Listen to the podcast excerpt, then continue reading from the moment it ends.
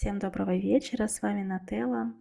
И я хотела бы с вами поговорить на тему, которую я затронула сегодня в сторис, когда девушки тонут в отношениях, полностью растворяются в своем мужчине, в браке, и в какой-то момент они понимают, что не живут своей жизнью. И самое страшное в этой ситуации думать, что на этом ваша история закончилась. Я вас прошу очень, запомните, никогда не бывает поздно проснуться и начать жить, действовать, возвращаться к себе.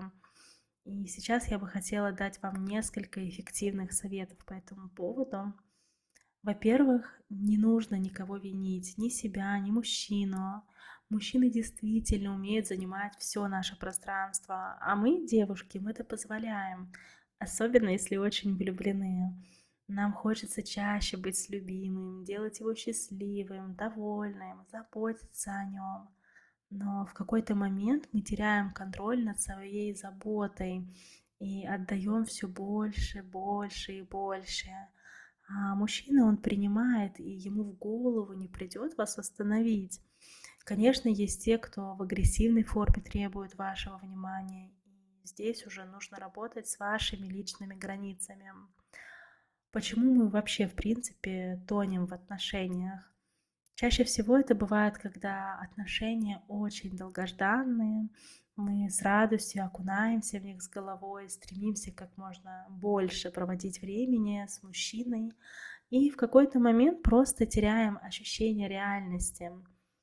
А вторая причина – это когда девушка росла с позиции жертвы, где она готова всем угождать и готова быть той самой хорошей девочкой.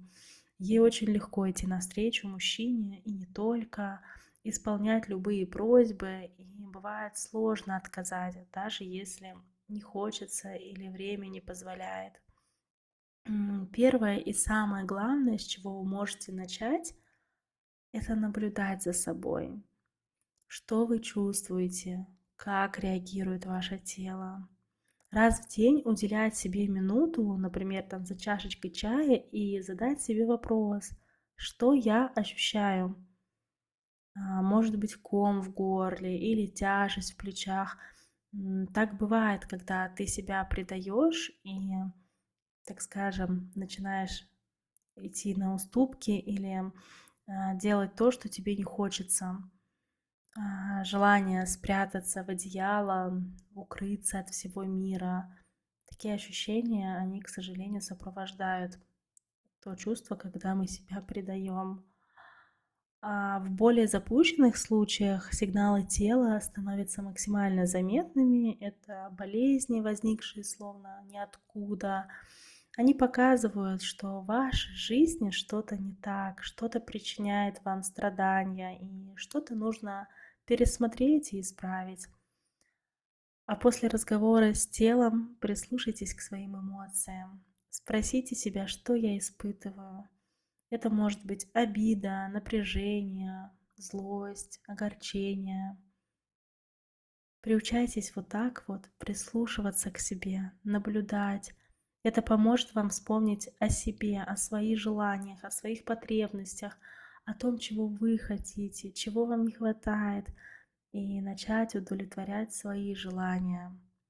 Поначалу между мужчиной и женщиной могут возникнуть конфликты, когда женщина начинает меняться, выбирать себя, ведь мужчина уже привык к вашему прошлому поведению, и, естественно, он будет удивлен. Вы несколько лет говорили, что вас все устраивает, и молчали, а тут вдруг сообщили, что что-то не нравится.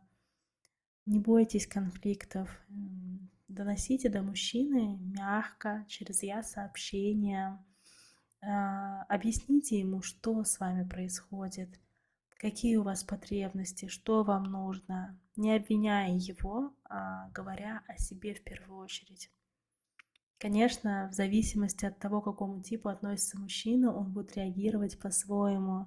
И про это мы подробно рассказываем в нашем гайде о конфликтах. Но даже без этих знаний вы можете без ссор привнести изменения в ваши отношения. Главное, не начинайте войну, а делайте все мягко и с заботой о себе и отношениях. чем честнее вы будете, тем проще вам будет самим. Скажите своему мужчине, знаешь, любимый, у меня ощущение, что я потеряла себя в отношениях. Я давно не встречалась с подругами, давно не рисовала, никуда не ходила, не занималась своими хобби. Мне сейчас это очень нужно, и я буду тебе благодарна, если ты меня поймешь и поддержишь. Давай вместе подумаем, как мы можем это изменить. Девушки, после этого ваши отношения будут еще более близкими и открытыми.